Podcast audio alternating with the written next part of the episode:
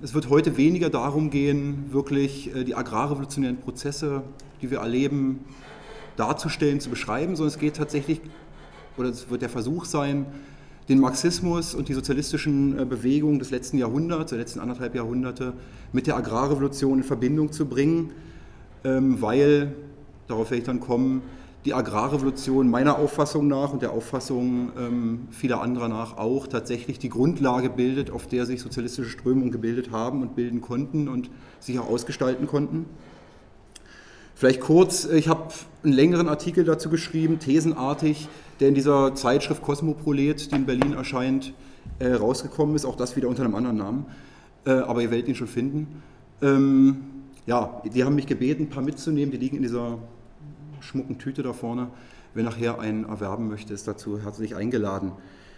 Vielleicht fange ich damit an, wie ich überhaupt auf das Thema gestoßen bin. Ähm, als jemand, der sich lange Zeit, sagen wir in marxistischen Milieus, in der radikalen Linken bewegt und der gleichzeitig ein Bedürfnis mit anderen Leuten zusammen gespürt hatte, sich von dem, was man als Marxismus-Leninismus, als die verschiedenen marxistischen Strömungen, die ältere wie ich dann noch aus den 80ern zum Teil kannten, vom Maoismus bis zu stalinistischen Gruppen, vom Realsozialismus bis zu ja, den diffusesten äh, Gruppen des Antiimperialismus und ähnlichem, die sich da gebildet hatten, abzusetzen, ähm, sind wir und bin ich gestoßen ähm, auf die antiautoritäre Dissidenz, die es immer im Marxismus gab im 20. Jahrhundert, der wir uns und der ich mich ähm, stark zugetan gefühlt habe und deren Grundlage immer darin bestand, den Marxismus-Leninismus, also den ML wollen wir ihn vielleicht in Zukunft hier nennen auf der Veranstaltung, daraus zu kritisieren, dass es immer als Regimes nachholende Entwicklung in Gesellschaften gefasst wurde, die keine erfolgreiche Agrarrevolution hinter sich gebracht hatten.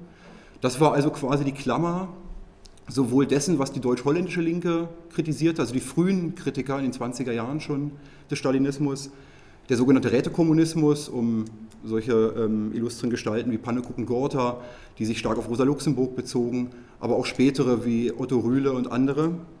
Gleichzeitig aber ganz unabhängig von denen auch die andere große Strömung der Dissidenz genau auf diese Frage gestoßen ist, nämlich die italienische Linke, die in den 20er Jahren aus der Kommentaren ausgeschlossen wurde und die früh sozusagen den Stalinismus antizipierte als Regime der nachholenden Agrarrevolution in Russland mit den terroristischen Methoden, die die ursprüngliche Akkumulation, die Agrarrevolution in westlichen Ländern ja auch durchlaufen hatten, bloß als eher organischen Prozess über, sagen wir, ein Jahrhundert lang, ohne dass der Staat unbedingt das organisiert hatte, sondern teilweise auch zumindest in England frei marktwirtschaftlich. Das quasi war meine Motivation, mich damit zu beschäftigen und rausgekommen ist, wie gesagt, dieser Artikel und diese Veranstaltung und vielleicht folgt da auch noch einiges draus. Ich will mit einem Zitat beginnen eines amerikanischen Marxisten, Ron Goldner, der genau einen großen Text geschrieben hat zu dieser Klammer dieser beiden Kritiken am Stalinismus und der hier mit Bordiga beginnt, quasi dem Wortführer der italienischen Dissidenten, der nämlich folgendes Zitat mir mitgegeben hat auf den Weg äh, heute hier. Bordigas Gedanke, dass der Kapitalismus mit der Agrarrevolution gleichgesetzt werden muss, ist der Schlüssel zum 20. Jahrhundert. Auf jeden Fall der Schlüssel zu fast allem, was die Linke im 20. Jahrhundert revolutionär genannt hat und der Schlüssel zum Überdenken der Geschichte des Marxismus und seiner Verstrickung in Ideologien der Industrialisierung zurückgebliebener Regionen der Weltwirtschaft. Das ist also der Stellenwert, der hier zugemessen wird und ich denke, er fasst sowohl hier die ähm, Sichtweise Bordigas als auch, sagen wir mal, der Rätekommunisten wieder. Kurz gesagt, der Stand der Revolutionierung der Verhältnisse auf dem Land, das ist jetzt meins, stellt, wenn man dem folgt, nicht nur ein Gradmesser für die Durchsetzung des Kapitalismus dar, das ist ja immer sowieso klar, sondern hat auch das Terrain vorgegeben, auf dem sich die revolutionäre Linke seit Mitte des 19. Jahrhunderts bewegte.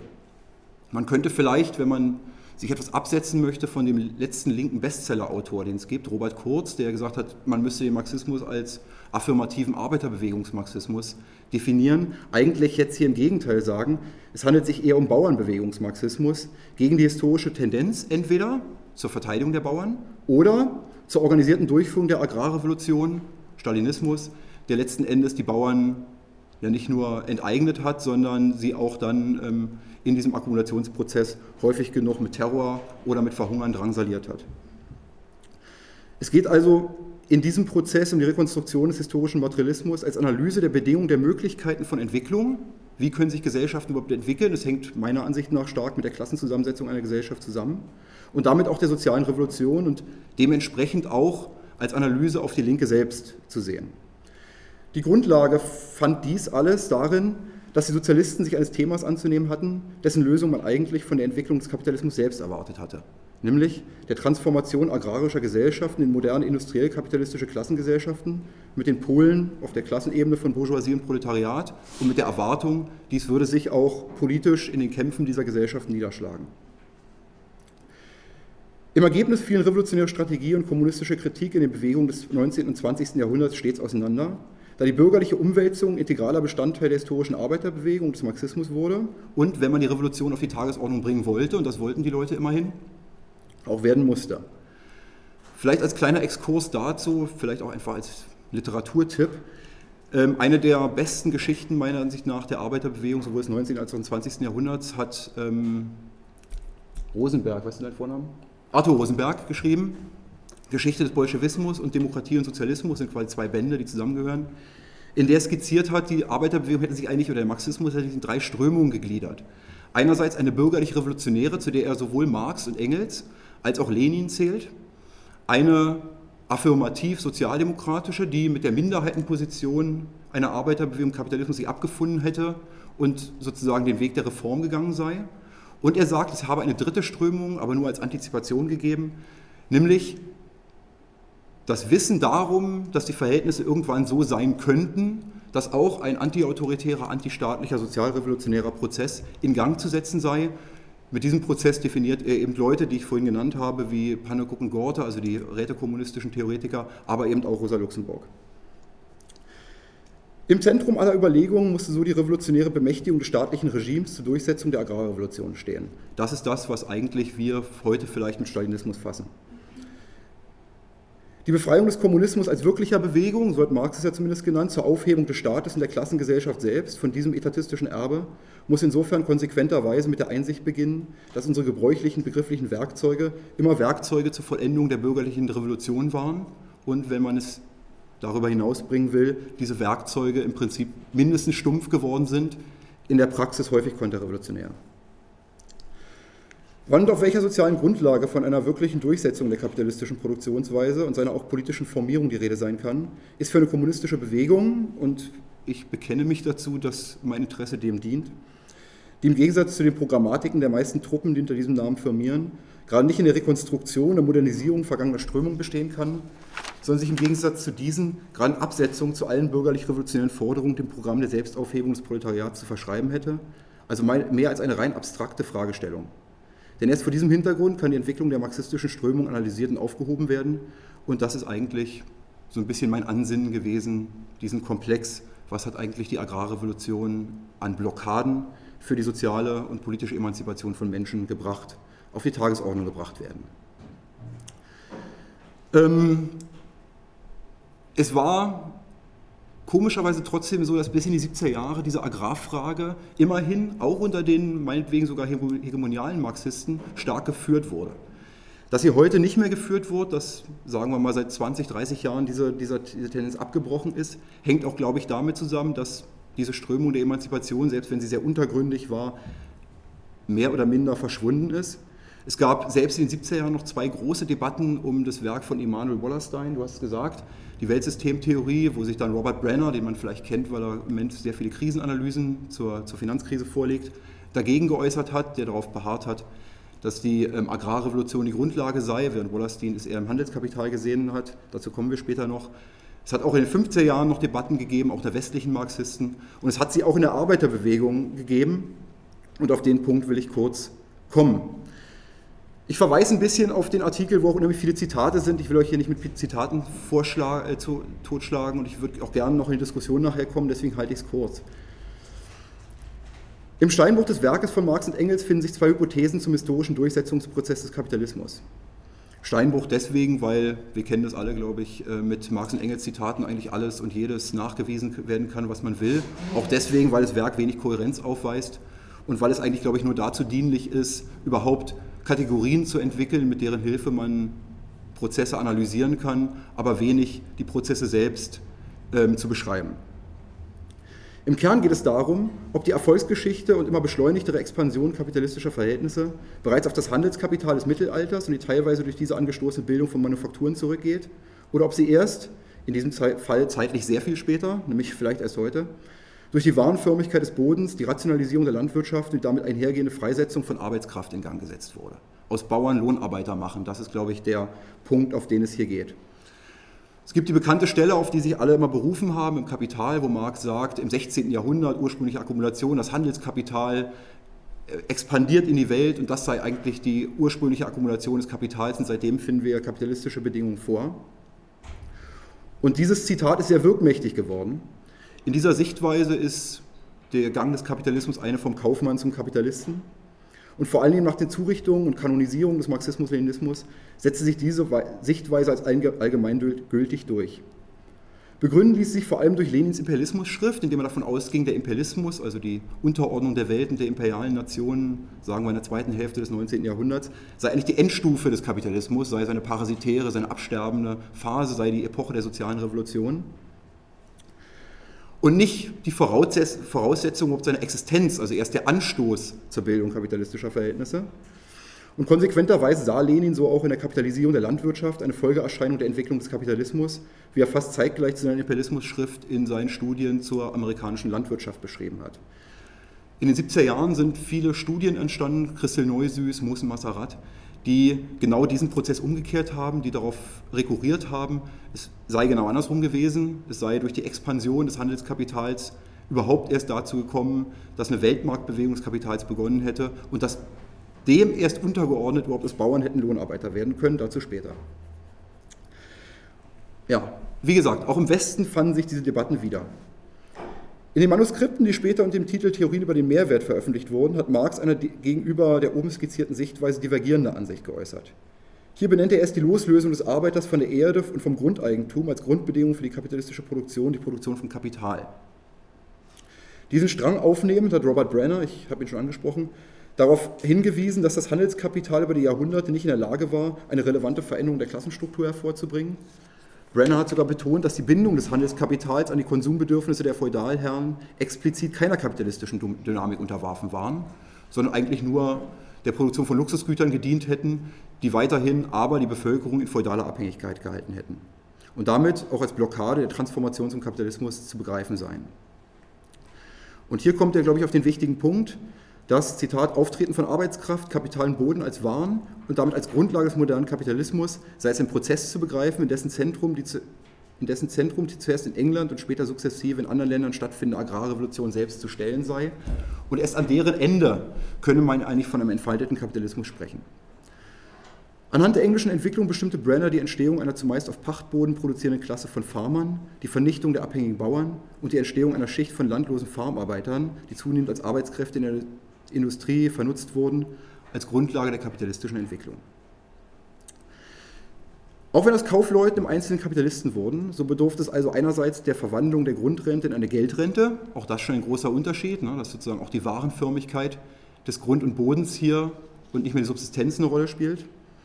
Und die Freisetzung, das ist der entscheidendere, glaube ich, Punkt, von Millionen ehemaliger Bauern, die als doppelt freie Lohnarbeiter vernutzt werden konnten, um die kapitalistische Produktion zur verherrschenden Produktionsweise werden zu lassen und das Kapital als gesellschaftliches Verhältnis zu verallgemeinern. Amadeo Bordiga, den ich oben angesprochen habe, den zu lesen sich tatsächlich lohnt. Ähm, wie ich meine, es gibt mittlerweile fast alle seine Texte auf einer deutschen Seite, die, glaube ich, erst vor ein oder zwei Jahren ins Netz gestellt wurde, die altermaulwurf.de heißt. Ähm, hat es mit folgendem Zitat, glaube ich, ganz gut auf den Punkt gebracht. Zitat, erst nachdem die Geldrente Fuß gefasst hat, was eine bestimmte technische Entwicklung und verwandelte Arbeitsbedingungen und Verhältnisse voraussetzt, damit auch eine Technisierung, kommt der kapitalistische Pächter ins Spiel, der die alten bäuerlichen Besitzer expropriiert und legt. Der Bauer wird zu einem Boden- und Arbeitsgerät, zu einem von Boden- und Arbeitsgeräten losgelösten Lohnarbeiter. Das steht nicht irgendwie in einer Untersuchung zur Agrarfrage oder ähnlichem, sondern steht in seiner Untersuchung zur Entwicklung der Sowjetunion. Es beginnt also tatsächlich die Selbstkritik der Arbeiterbewegung mit dieser Agrarfrage bei Bordiger und das wollen wir ja hier ein bisschen rekonstruieren. Entschuldigung.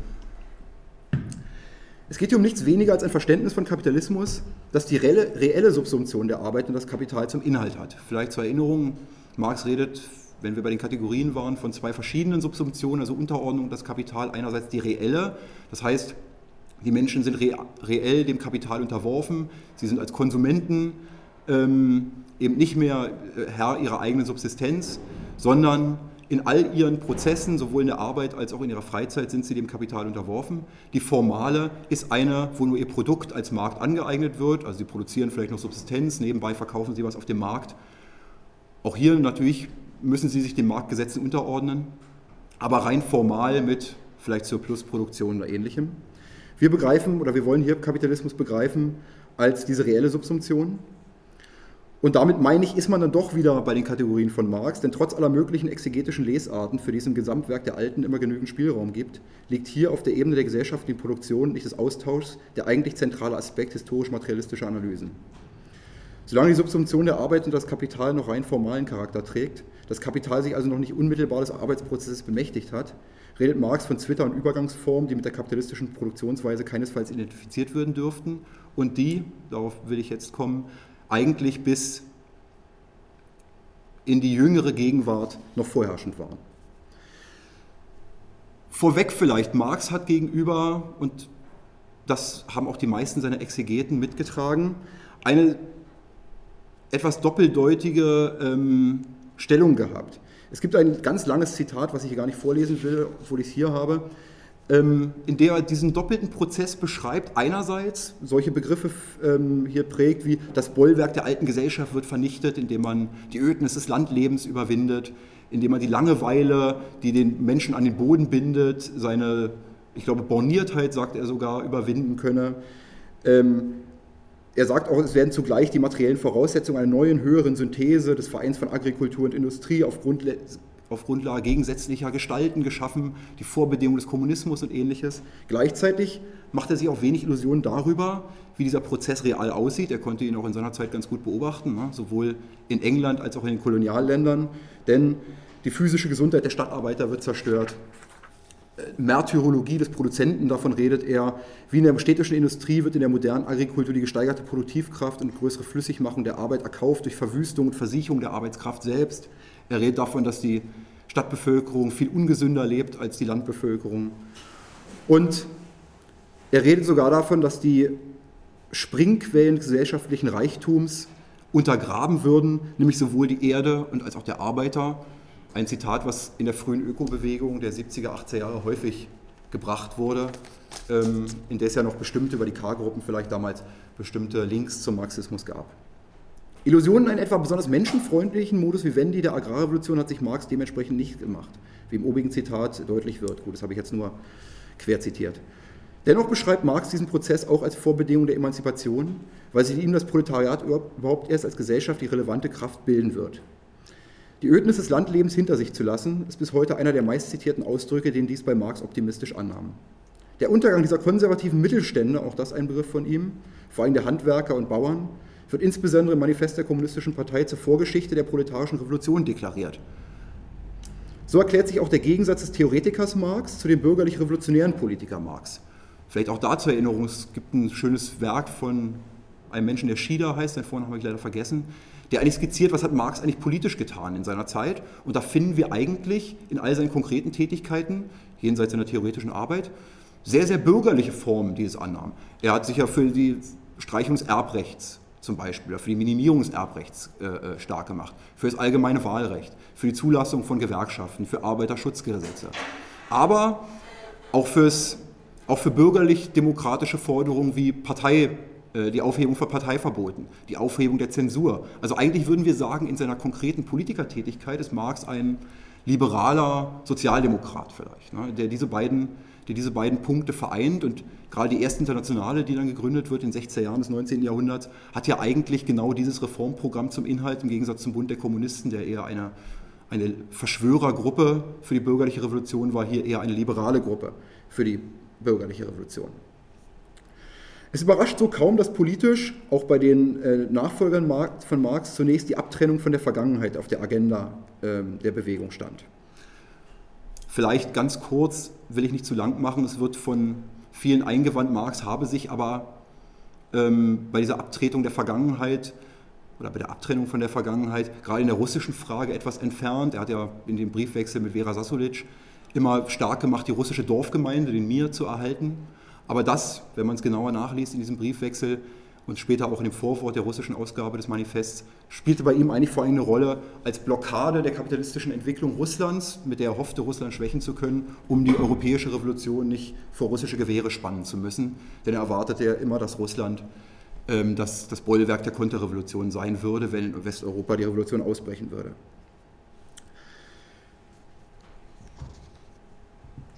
Und Marx war damit natürlich auch Sohn seiner Zeit insofern, als dass die Agrarrevolution in seiner Zeit stark ins Stocken geraten war. Während der Prozess der kapitalistischen Agrarrevolution in England bereits Mitte des 18. Jahrhunderts weitgehend abgeschlossen war, und England war damit das einzige Land, Eric Hobsbawm hat in der englischen Wirtschaftsgeschichte darauf verwiesen, dass England eigentlich schon Mitte des 19. Jahrhunderts keine Bauernschaft im kontinentaleuropäischen Sinne mehr hatte, dauerte dieser Prozess teilweise selbst in entwickelten Ländern Europas noch bis Ende des Zweiten Weltkrieges an. Nach 1945 arbeitete immer noch die Hälfte der französischen äh, Arbeitnehmer in der Agrarwirtschaft. Über 30 Prozent waren noch selbstständige Bauern, also in einem der zentralen Länder, eigentlich Industrieländer Westeuropas. Ähm, das änderte sich erst durch die Grüne Revolution nach 1945. Bereits für die Zeit nach der Epoche der beiden imperialistischen Weltkriege hatte Eric Hobsbawm dies als die bedeutendste globale Entwicklungstendenz ausgemacht. In seinem Zeitalter der Extreme schreibt er diesen Satz gleich in der Einleitung.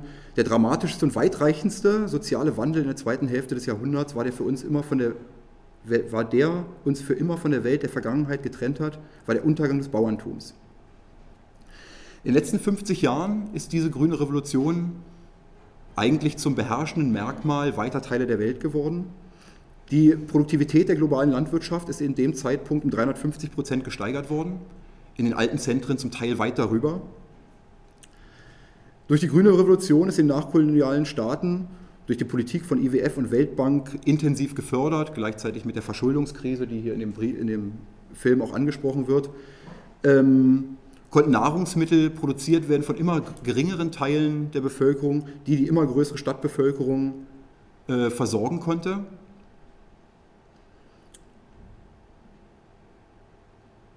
Gleichzeitig ähm, muss man natürlich diesen Prozess auch etwas widersprüchlich beschreiben, gerade durch die hohe Förderung der japanischen, der nordamerikanischen, vor allem der europäischen Landwirtschaft. Die Subventionen werden ja gerade wieder in Brüssel diskutiert, sind natürlich gleichermaßen auch sowas wie postkoloniale Verhältnisse entstanden.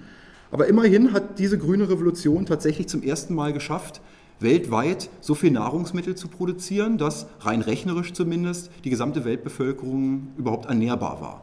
1980 war der Stand lag bei 1950 Kilokalorien pro Tag pro Einwohner der Welt. Das heißt, wenn wir davon ausgehen, dass etwa um die 2000 vielleicht nötig wären, um Menschen zu versorgen, ist das erst 1980 erreicht worden. Insofern war die grüne Revolution immerhin, ne, trotz aller Blockaden und trotz aller, aller Grausamkeiten, die damit ähm, verbunden waren, die erste Bewegung immerhin zur nachhaltigen Ernährung der Welt.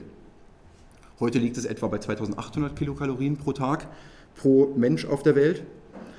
Und gleichzeitig war es natürlich eine Schrittmacherfunktion für den Übergang zur vollindustrialisierten Landwirtschaft, ähm, die eben auch in der dritten Welt allerdings mit Monokulturen, mit Überdüngung dazu geführt hat, dass langfristig gleichzeitig auch diese Grundlage der grünen Revolution selbst eingeschränkt wurde.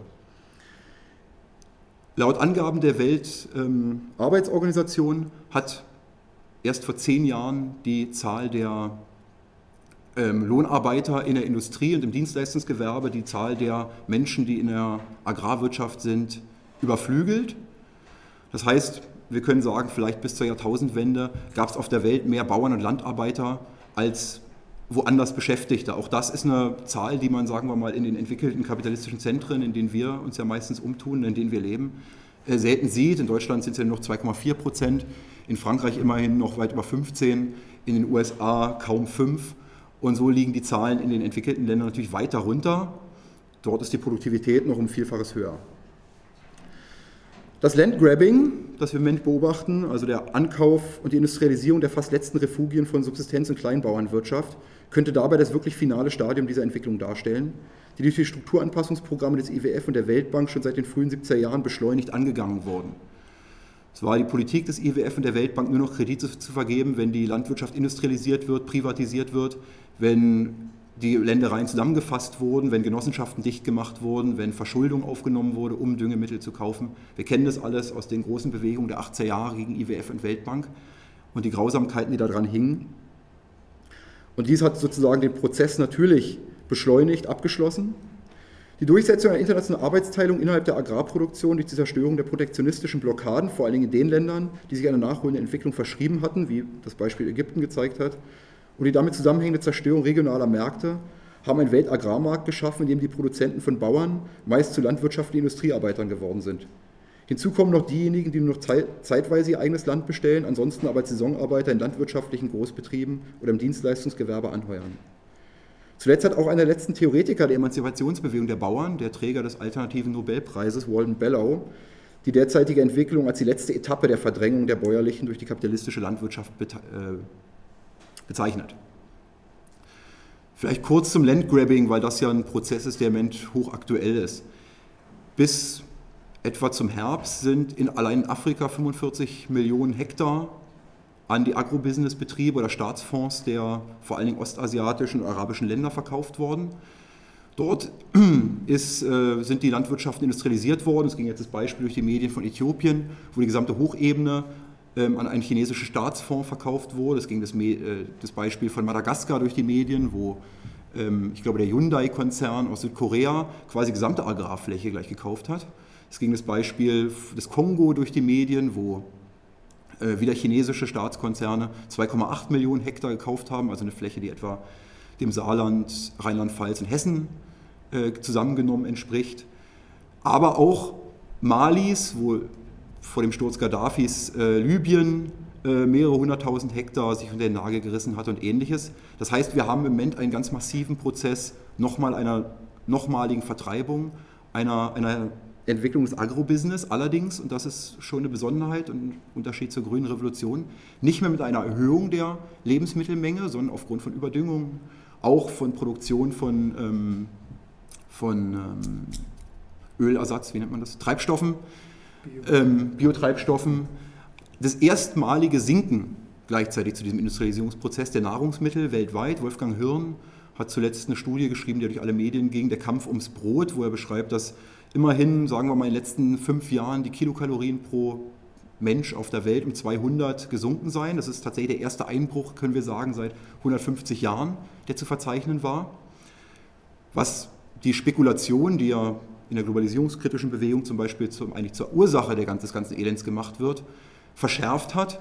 Aber das ist offensichtlich eben nicht die Ursache, sondern eine Folge des erstmaligen Sinkens, die sicherlich mehrere Gründe hat. Einerseits die genannten, zweitens natürlich das, das, dass die Landwirtschaft nicht so stark industrialisierbar und rationalisierbar ist wie vielleicht Industriebetriebe, die auch zur Grundlage hat, dass schon durch die grüne Revolution die Böden überdüngt sind, auch natürlich das Land in irgendeiner Form begrenzt ist, was genutzt werden kann und viele, viele ähnliche Gründe, die aber den Verteil die Verteilungskämpfe natürlich umso härter äh, gemacht haben. Die Ergebnisse dieses Prozesses sind dementsprechend verheerend. Stärker noch als in der ursprünglichen Durchsetzungsgeschichte des Kapitalismus in England und später in den sich industrialisierenden Staaten, als die Schafe die Menschen fraßen. Das war ja ein ähm, Sprichwort, was tatsächlich Mitte des 19. Jahrhunderts jeder Engländer kannte. Führen die Vertreibungsprozesse zu zunehmendem Massenelend bis hin zum millionenfachen Verhungern, imperialer Aneignung, nämlich dieses Landgrabbing, der Lebensmittelvorräte, Vorräte, die erstmalige Senkung der absoluten Lebensmittelproduktion und ökologischen Katastrophen. Zudem ist die nachhaltige Lebensmittelproduktion durch Überbelastung der Böden, Monokultur und Überdüngung, zudem auch durch die Herstellung von Biotreibstoffen immer stärker in Frage gestellt, was sich auch in der verstärkten Spekulation auf den Agrarmärkten niederschlägt. Zudem kommt noch eins, was uns vielleicht noch stärker betrifft als die oben genannten Aspekte, nämlich auch das Sinken der Qualität der Lebensmittel. Auch das ist in den letzten Jahren zumindest weltweit festgestellt worden. Wir können also wirklich von so einem nachkolonialen Regime ähm, sprechen. Es gibt gute Lebensmittel, teilweise auch biologisch hergestellt, teilweise auch den Normen entsprechend in der ersten Welt, vor allem in Nordeuropa. Ja, auch in Europa gibt es schon die Diskrepanz. Der Rest der Welt muss den Scheiß fressen, der übrig bleibt. Ähm, wir sehen es selbst in Europa schon, wenn man in Italien Bananen kauft, sehen die ganz anders aus als in Deutschland. Ne? Hier gibt es diese Normbanane, die werden alle nach Deutschland geliefert. Im Prinzip das, was übrig bleibt, landet in Italien, Spanien, teilweise sogar schon ähm, in Österreich, weil dort die Gesetze nicht so ähm, stark sind. Und insofern haben wir hier tatsächlich schon auch einen Prozess, der auch die Ernährung, und das ist ja das vielleicht, was von dem Marx-Zitat dann übrig geblieben ist, die Ernährung der Menschen, die gar nicht mehr in der äh, Agrarwirtschaft tätig sind, nachhaltig ähm, schädigt. Ähm, und ähm, eben dann auch zu diesem Siechtum, was Marx sagt, des Arbeiters, dieser Springquelle des Reichtums führt. Kurz zurück zur Arbeiterbewegung. Konfrontiert mit den oben beschriebenen Blockaden der Agrarrevolution im 19. und lange Zeit 20. Jahrhundert die länger Bestand hatten, als dies die Klassiker wahrhaben wollten. Marx ging ja davon aus, aufgrund der amerikanischen Entwicklung, die Agrarrevolution würde sich spätestens 1890 durchgesetzt haben, entwickelte der wichtigste Gralshüter des Marxismus, Karl Kautsky, das erste wirkliche Agrarprogramm der marxistischen Strömung der Arbeiterbewegung. Ganz fortschrittsoptimistisch war für ihn die Zusammenfassung der Höfe zu Farmen und die arbeitsteilige Erhöhung der Produktivität und ihre Produktion für den Markt die Grundlage seines sozialistischen Agrarprogramms, also genossenschaftliche, geplante, industrialisierte Produktion.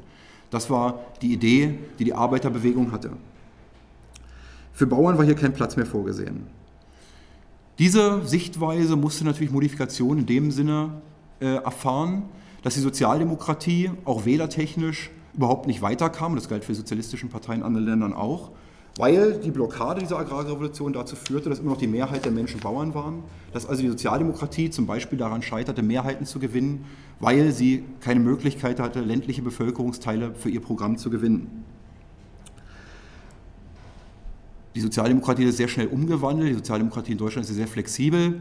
Ähm, das zweite Agrarprogramm hat dann Eduard David ähm, geschrieben, dann in den 20er Jahren der Präsident äh, der Nationalversammlung. Und dort hört sich schon ganz anders an. Da hat nämlich die Sozialdemokratie längst ihren Fortschrittsoptimismus aufgegeben und ging über zu nationalistischen ähm, und teilweise auch ähm, äh, rassistischen äh, Konnotationen, die in der Erhaltung des Kleinbauerntums und in der imperialen Ausdehnung dieses kleinbäuerlichen Raumes, der in Deutschland natürlich sehr begrenzt war, lag. Und insofern ist Eduard Davids ähm, Agrarprogramm im Prinzip hat Eingang gefunden in die Agrarpolitik ähm, oder die Agrarprogrammatik zunächst erstmal des Nationalsozialismus.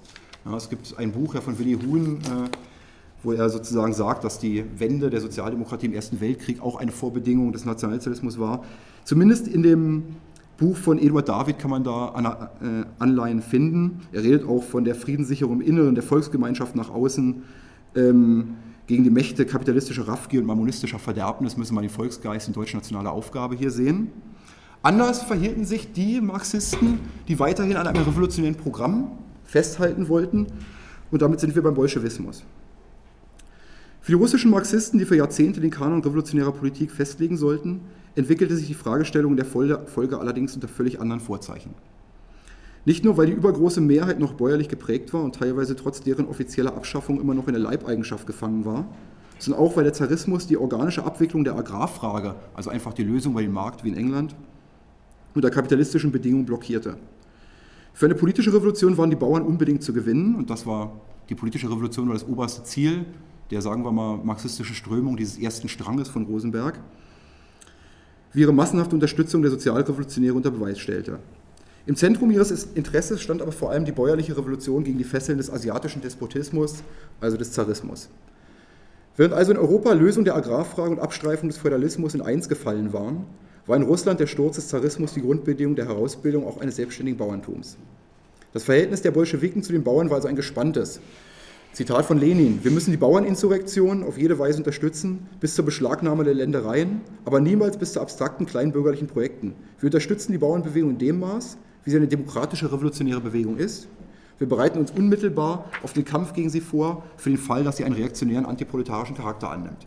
Antiproletarisch meint hier wahrscheinlich weniger Emanzipation, sondern meint hier mehr Entwicklung des Staates. Die russische Revolution war also von diesem Doppelcharakter geprägt. Einerseits die bürgerliche Revolution auch als Startpunkt der organischen Lösung der Agrarfrage zu vollziehen, was einer Umkehrung des von Marx beschriebenen Prozesses und der realen Verhältnisse im Westen entsprach, und andererseits die proletarische Revolution im Weltmaßstab zu antizipieren. Der Ausgang der Geschichte dieser nationalistischen und staatskapitalistischen nachholenden Entwicklungsdiktatur des Sozialismus in einem Lande, der überhaupt dann unter Stalin diese Ambivalenz abstreifte, ist hinlänglich bekannt. Es war letztlich das erste große Projekt Stalins auf Rat von Trotzki und der List der Geschichte. Es ist ja der Witz, dass der größte Gegner Stalins eigentlich diesen Vorschlag gemacht hatte, den Stalin dann durchsetzte. Den Prozess der Agrarrevolution seit 1929 durch die Kollektivierung ähnlich blutig wie andernorts, nur in sehr viel schnellerem Tempo durchzuführen. Ja, Im Prinzip kann man sagen, das, was die Sowjetunion seit 1929 tut, ist eigentlich das Jahrhundert der Durchsetzung dieses Prozesses innerhalb von, sagen wir, fünf Jahren, hatten sie sich ja vorgenommen, haben es erst in zehn geschafft, komprimiert durchzuziehen. Die Agrarrevolution wurde spätestens, seitdem jegliche Hoffnung auf eine revolutionäre Welle in Westeuropa zerstoben war, zum wichtigsten Projekt dieser Modernisierung unter diktatorischen und staatsterroristischen Vorzeichen. Barrington Moore, ein Marcuse-Schüler, der ähm, diese Herausbildung von Regimes im 20. Jahrhundert auch auf die Agrarfrage zurückgeführt hat und der ein sehr kluges Buch über die Grundlagen von Diktatur und Demokratie im 20. Jahrhundert geschrieben hat, hat drei, drei Möglichkeiten der Agrarrevolution beschrieben. Einerseits den organisch-demokratischen Weg, England, USA, man vollzieht es über den Markt, lässt langsam die Bauern ausbluten, größere Höfe entstehen, die industrialisieren sich, vertreiben wieder die Bauern und so weiter, bis eine industrielle Landwirtschaft entstanden ist. Den reaktionären Weg der Verbindung neuer und alter Eliten, Japan und Deutschland. Man schafft also sozusagen diese Konglomerate von Agrar- und, ähm, und Stahlindustrie, die es in Deutschland und Japan zum Beispiel gegeben hat, auf staatlicher Ebene. Oder die dritte Route in den relativ unterentwickelten Ländern, vor allem in Russland und China. Zitat. Die großen Agrarbürokratien dieser Länder hemmten die kommerziellen, später industriellen Impulse noch stärker als in den vorangegangenen Fällen. Das führte zu zweierlei Ergebnissen. Einerseits waren die städtischen Schichten zu schwach, um auch nur als Juniorpartner an der speziellen Form der Modernisierung mitzuwirken, wie sie in Deutschland und Japan durchgeführt wurde, obwohl es Versuche in dieser Richtung gab. Andererseits blieb, da nur ganz unbedeutende Schritte zu einer Modernisierung unternommen wurden, ein zahlenmäßig sehr großes Bauerntum bestehen. Diese Schicht stellte, als sie beim Vordringen der modernen Welt neue Spannungen und Belastungen unterworfen wurde, den Hauptteil der destruktiven revolutionären Kräfte, die die alte Ordnung zu Fall brachten und diese Länder in die moderne Ära hinein katapultierten. Unter einer kommunistischen Führung, deren erste Opfer die Bauern selbst waren. Das ist vielleicht die Zusammenfassung meiner Ansicht nach dieser Analyse, sagen wir linker Dissidenten, warum die Sowjetunion das war und China auch, der Maoismus, warum er diese oder was er war als staatsterroristisches Modernisierungsregime oder im Fall des Maoismus teilweise dann auch nicht mal. Im internationalen politischen Maßstab wurde die Bauernrevolution trotz dieser Wendung gegen die Bauern das größte Pfand der sowjetischen Außenpolitik. Während nach dem Ersten Weltkrieg die kommunistischen Parteien sich fast ausschließlich aus den Industriezentren der Welt rekrutiert hatten, änderte sich sukzessive der Charakter der internationalen kommunistischen Bewegung. Bereits seit der Konferenz von Baku 1921, wo man vor allen Dingen aus den Kolonialländern Delegationen empfing und versuchte, eine antiimperialistische Front zu bauen, setzte die Politik der Kommentaren den Hebel an nationaler Befreiung und Unterstützung der Bauernbewegung an. Langfristig hilfreich dabei war, dass die Sowjetunion ihre beeindruckendsten Leistungen in der Modernisierung des Landes vorzuweisen hatte. Also die Sowjetunion war natürlich, sagen wir nach dem Zweiten Weltkrieg spätestens, von einem lächerlichen Agrarstaat am Rande Europas zu immerhin einer Supermacht geworden, die kurz Zeit später Leute auf den Mond äh, bringen konnte oder Atomwaffen herstellen konnte. Nach dem Zweiten Weltkrieg besaß die Sowjetunion ihre Fans bis auf Frankreich und teilweise Norditalien. Auch dort übrigens überwiegend Landarbeiter. Man kann es sehr schön in diesen Don Camillo und Pepone-Filmen nachvollziehen, wie immer die Landarbeiter dann diesen Landlord attackieren und der Pfaffe immer so ein bisschen hinterhergerissen ist, wo es hingehen soll. Ähm, zunehmend nur noch in den Peripherien der Weltproduktion. Wir kennen das, sagen wir aus den 70er, 80er Jahren als eigentlich die einzigen revolutionären Bewegungen, die es noch gab, irgendwo in Nicaragua, in Kurdistan, in Afrika oder weiß ich wo unterwegs waren. Mit dem Aufkommen der antikolonialen Befreiungsbewegung verstärkt sich diese Situation zunehmend. Die Verlegenheit der russischen Revolution war über die Modernisierungsdiktatur des Stalinismus zum Vorbild für die Bauern und die nationalistische Intelligenz geworden. Nationale Selbstbestimmung als Voraussetzung freier Bauernschaften und anschließende Rationalisierung und Verstädterung als Voraussetzung der Industrialisierung war zur inhaltlichen Ausgestaltung des Kommunismus geworden. Natürlich war dieser Widerspruch vorprogrammiert, einerseits die Bauern als Basis erhalten zu müssen, der sozialen Bewegung, andererseits sie langfristig irgendwann an die Kandare nehmen zu müssen und Industriearbeiter staatlich umbilden zu müssen. Und diese Widersprüche die sich dann auch darin niederschlugen, äh, niederschlugen dass die Ideologie zunehmend zahnlos wurde, hat man spätestens seitdem diese Entwicklung auch an der Peripherie dieses realsozialistischen Lagers gemacht wurde, gesehen, seit nämlich in den 16, 17er Jahren im Prinzip der Zusammenbruch dieser Länder zumindest erstmal in dem Bewusstsein ihrer Bevölkerung, in ihrer Dynamik und später ja auch ganz real erfolgte. Die Farce zur Tragödie hat dabei dann der Mao gebracht. Die Auflösung des Widerspruchs zugunsten der Bauernschaften nämlich. Der Maoismus, der die Dynamik von Revolutionen seit den frühen 60er Jahren viel mehr prägte als sein sowjetisches Vorbild, ist das Endprodukt dieser Entwicklung. Vielleicht, na, ihr werdet wahrscheinlich alle nicht so alt wie ich, aber ähm, ich sag mal, seit den 70er, 80er Jahren war es ja so, dass praktisch Revolutionäre weder in der ersten Welt noch in der dritten Welt in irgendeiner Form noch Hoffnung auf sowjetische Modell hatten, wenn überhaupt. Man hat es an dem Hype der K-Gruppen zeitweise gesehen, man hat es an den Guerilla-Bewegungen der dritten Welt gesehen. Wenn es überhaupt noch revolutionäre Bewegungen gab, dann waren sie stärker vom Maoismus und von China beeinflusst als von der Sowjetunion. Selbst noch, sagen wir, eine Hausbesetzerbewegung der 80er Jahre, kann ich mich erinnern, hingen noch Mao-Bilder an der Wand. Niemand hatte aber irgendwo Stalin zu hängen oder Lenin, ne? sondern es war tatsächlich umgekehrt zu einer der Maoismus war quasi das Symbol eines revolutionären ML geworden. Die Einkreisung der Städte durch die Dörfer, das war die Theorie der drei Welten, eine Strategie der chinesischen Revolution, die zunehmend auf die gesamte Welt angewendet wurde, prägte die maoistische Revolutionsstrategie, wie sie auch theoretisch von Mao vertreten wurde. Erstens, so sagt er, ist das Dorf das Zentrum der Revolution und zweitens sind die armen Bauern ihre Avantgarde. Ihre, vielleicht das nur by the way, ihre absonderlichste und gleichzeitig auch abscheulichste Ausgestaltung hat das dann gefunden in ähm, in den Roten Khmer in äh, Kambodscha, die das ja sozusagen verabsolutiert haben, diesen Widerspruch zu sagen, wir lösen den auf hin zur Erhaltung der Subsistenzwirtschaften, hin zur Erhaltung der Bauernwirtschaften, mit dem Ergebnis, dass die äh, Städte zwangs, ähm, wie soll man sagen, zwangsentvölkert wurden, in den Killing Fields äh, jeder hingerichtet wurde, eine Brille hatte und verdächtigt war, zur Intelligenz zu gehören. Ähm, ja, also man kann eigentlich gar nicht von einer Farce zur Tragödie sprechen, sondern man muss von der größeren Tragödie zur kleineren Tragödie fast sprechen. All diese Bewegungen sind endlich und zum Glück durch die Lösung der Agrarfrage an die Ende gekommen. Der Zusammenbruch all dieser Bewegungen hat auch damit zu tun, oder hat vor allen Dingen damit zu tun, so meine These, dass seit den 70er Jahren diese Wege auch zunehmend durch die Politik von IWF und Weltbank abgeschnitten worden sind. Die Farm ist die weltweite Realität der Lebensmittelproduktion geworden und hat circa eine Milliarde Menschen vom Land in die Gigastädte getrieben, allein in den letzten 15 Jahren. Ob national selbstbestimmt und unter quasi kolonialer Kontrolle, hat sich die dritte Welle der Kapitalisierung der Landwirtschaft in einem totalen Ausmaß entwickelt. Diese existiert bis hin zur Herstellung illegaler Drogen, Kokain, Opium und ähnliches wird ja auch unter industriellen Bedingungen schon hergestellt. Letztens auf Arte war ein sehr interessanter Bericht über die Herstellung von ähm, oder über die Veredelung von Heroin in Afghanistan, wo deutlich wurde, es sind wirklich sozusagen, es ist richtig Agrobusiness, ne? also mit internationalem Kapital, teilweise aus, aus Mafiageldern vielleicht, werden dort Industriebetriebe hergestellt, die gleichzeitig den Warlords natürlich auch das Kapital äh, bieten, um dort ähm, quasi militärische Verbände aufzustellen, quasi ähm, Staat zu spielen mit der Basis dieser, ähm, dieser Einkommensquelle. Die Freisetzung von der Bauern, und das ist, glaube ich, die Spezifik, die wir heute vorfinden, findet aber keine Entsprechung mehr in den Bedarf nach neuen Lohnarbeitern. Die Spezifik der spätkapitalistischen Lösung der Agrarfrage, und früher ist sie eben nicht erfolgt, besteht darin, dass die Freisetzung der Arbeitskräfte keineswegs mehr zur Ausdehnung der industriellen Produktion benötigt wird. Die Urbanisierung hat keine industrielle Wertschöpfung mehr zur Ursache. Mike Davis hat es in dem Planet of Slums beschrieben. Die Menschen müssen vom Land weg es wird industrialisiert, es werden weniger Arbeitskräfte gebraucht, Subsistenzbauern werden vertrieben. Man muss dazu sagen, das Land ist auch kein Zuckerschlecken. Viele junge Menschen wollen die Städte, ist, äh, nicht nur, weil es etwas glamouröser ist, sondern häufig auch deswegen, ähm, weil es immerhin fürs Überleben noch ein bisschen mehr bietet. Es gibt Möglichkeiten, sich zumindest als Tagelöhner zu verdingen. Es gibt größere Möglichkeiten, vielleicht auch in anderen, meinetwegen auch dem, was man so Schattenwirtschaft nennt, irgendwo Jobs zu finden. Es gibt möglich, mehr Möglichkeiten zu kollektivem Durchkommen, auch das spielt sicherlich eine Rolle.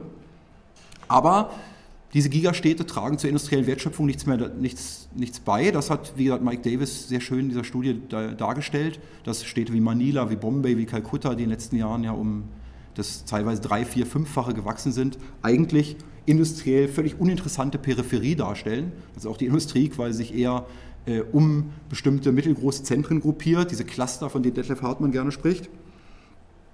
Auf dem globalen Arbeitsmarkt sind die ehemaligen Landbewohner überwiegend überflüssig.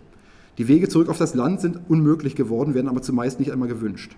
So nimmt die Perspektivlosigkeit zu. Aber seit einigen Jahren auch die Kämpfe. Und das ist, glaube ich, dann für die Emanzipationsbewegung interessant, weil sie einen ganz anderen Charakter annehmen. Es sind nicht mehr die Kämpfe von Bauernbewegung nach Land, Also Land and Freedom, der große Schlachtruf der 30er Jahre, ist nicht mehr der entscheidende Schlachtruf, sondern der Schlachtruf ist der nach Nahrungsmitteln. Die Hungerrevolten der Jahre 2007 und 2008 sind nur ein Vorgeschmack auf Kommendes. Das Neue an ihnen war, dass sie anders als etwa die Bauernbewegung, die es natürlich noch gibt, wie La Via Campesina, das MRT oder ähnliche, nicht die Neuverteilung von Boden als Forderung erhoben, sondern die Versorgung. Das heißt, es geht ihnen darum zu sagen, wir wollen eine Welt sicherer Versorgung, wir wollen eine Welt, in der ähm, alle Menschen was zu essen haben, aber uns interessiert eigentlich nicht mehr, dass wir reaktionäre Verhältnisse einer, einer Wiederansiedlung auf dem Land herstellen wollen. Man wird sehen, ob dies zu neuen Kampfzyklen ähm, führen kann. Aber zumindest sieht man auch, dass die alten Bewegungen, die mit dem Marxismus, Marxismus identifiziert wurden, aber doch eher nachholende Entwicklungen waren, eigentlich im leeren Feld agieren müssen. In die ausgetretenen Pfad der Bauernrevolution wird als Farce, so meine Prognose, keine Bewegung zurücktreten können, auch wenn es einige probieren. Wer zum Beispiel diese wirklich gute Broschüre, für die ich mal sogar Werbung machen möchte, von Le Monde Diplomatique liest, in der unheimlich viele Artikel zur Agrarfrage und zur derzeitigen Entwicklung auf dem Agrarmarkt beschrieben werden, der wird feststellen, dass gerade in diesen, sagen wir mal, traditionellen Milieus einer globalisierungskritischen und teilweise sicherlich auch durch den äh, alten Marxismus geprägten Bewegungen unheimlich viele Illusionen noch da sind. Hier Jean Siegler schreibt zum Beispiel, ähm, dass die Zukunft der Welt darin liege, wieder Bauernwirtschaften zu gründen. Auch andere Artikel beziehen sich darauf. Sie kriegen auch teilweise sogar von Agrarverbänden ähm, darin Zulauf. Dennoch und das wird auch deutlich, ein Zurück deswegen nicht geben, weil die organische Zusammensetzung des Kapitals so hoch geworden ist und eben nicht nur in den hochsubventionierten Wirtschaften hier, sondern auch im sogenannten Trikont, dass, dass es sozusagen völlig unmöglich wäre, damit als Bauernschaft zu konkurrieren. Die Aufspaltung in kommunistische Kritik und praktisch bürgerlich-revolutionäre Politik, also Agrarrevolution, die den Marxismus bis auf kleine dissidente Strömungen geprägt hat, findet also keine Grundlage mehr. Agrarrevolution, internationale Bauernbewegung sind obsolet geworden, weil der Kapitalismus selbst ihnen die Grundlagen, endlich könnte man sagen, andererseits die Barbarei ähm, verbietet einem das ein wenig, entzogen hat. Der historischen Mission, wenn man diesen teleologischen Ausdruck äh, benutzen will, ist der Kapitalismus erst in der Folge des Zweiten Weltkrieges und endgültig erst in den 70er Jahren nachgekommen. Gleichzeitig, und das ist die Tragik der derzeitigen Entwicklung, zum Eintritt in seine permanente Krise, aus der meiner Ansicht nach auch kein Austritt eines neuen Akkumulationszyklus in Sicht ist. Die Tage der Bauerninternationale, und so meine ich, müsste man den ML beschreiben, sind historisch in jedem Fall gezählt. Der Weg zurück, der gelegentlich noch in den Köpfen ist, bleibt gesellschaftlich verstellt. Die kommunistische Bewegung kann sich zu einer der Selbstaufhebung des Proletariats entwickeln oder sie wird nicht mehr existieren können. Was dennoch aussteht, und damit will ich eigentlich auch schließen, hoffen, dass wir noch ein bisschen diskutieren, was dennoch aussteht, und das ist, glaube ich, eine grundsätzliche Frage, die sich für Linke auch in Hinsicht auf Emanzipation stellt, ist, dass man nicht umhin kommt, sich Gedanken zu machen, wie sieht eigentlich eine kommunistische Gesellschaft, eine befreite Gesellschaft, auch in Hinsicht auf das, was man Nahrungsmittelsicherheit nennen könnte, aus. Wie in vielen Fragen, die sich Marxisten gestellt haben, gibt es eigentlich die alte Bipolarität, die immer zwischen den beiden Polen lag. Einerseits sich eine befreite Gesellschaft vorzustellen als ein Minus an Entfremdung, Genossenschaften, andere Formen der Produktion, die einem diesen Entfremdungsaspekt der kapitalistischen Lohnarbeit ähm, verringern, gleichzeitig vielleicht weniger effizient sind, sodass die Gesellschaft die notwendige Arbeitszeit steigt, aber das durchaus auch okay ist, vielleicht auch mit einem geringen Konsumstandard einhergeht, oder die alten Ideen der Industrialisierung zu sagen, okay, wir technisieren so weiter, dass möglichst die Gesellschaft die notwendige Zeit, wie Marx sagt, vielleicht auf zwei Stunden pro Tag sinkt und der Rest ist dann der Vernutzung von Freizeit, Freude und ähnlichem zugeteilt. Das ist, glaube ich, die Frage, die sich, wenn Marxisten oder Sozialrevolutionäre heute über die Agrarfrage diskutieren, stellen müssen. Nicht mehr, ob man Bauernbewegungen unterstützen muss, denn die gibt es gar nicht mehr. Und ich denke, das ist sozusagen der Punkt, über den man diskutieren könnte und müsste und der uns in Zukunft sicherlich gerade auch was sowas wie Lebensmittelqualität, sowas wie Ernährung aller Menschen auf der Welt und auch Verteilung, und auch das ist ein Problem, ein Drittel der Lebensmittel werden ja weltweit vernichtet, sodass von diesen 2800 Kilokalorien pro Tag ja dann schon mal eine ganze Menge weg sind, die eben notwendig Hunger, im Moment ja eine Milliarde Menschen auf der Welt betreffen, produziert werden, wegfallen würden.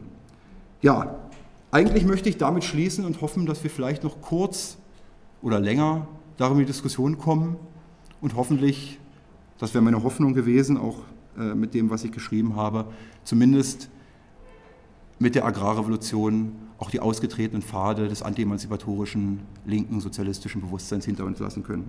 Danke.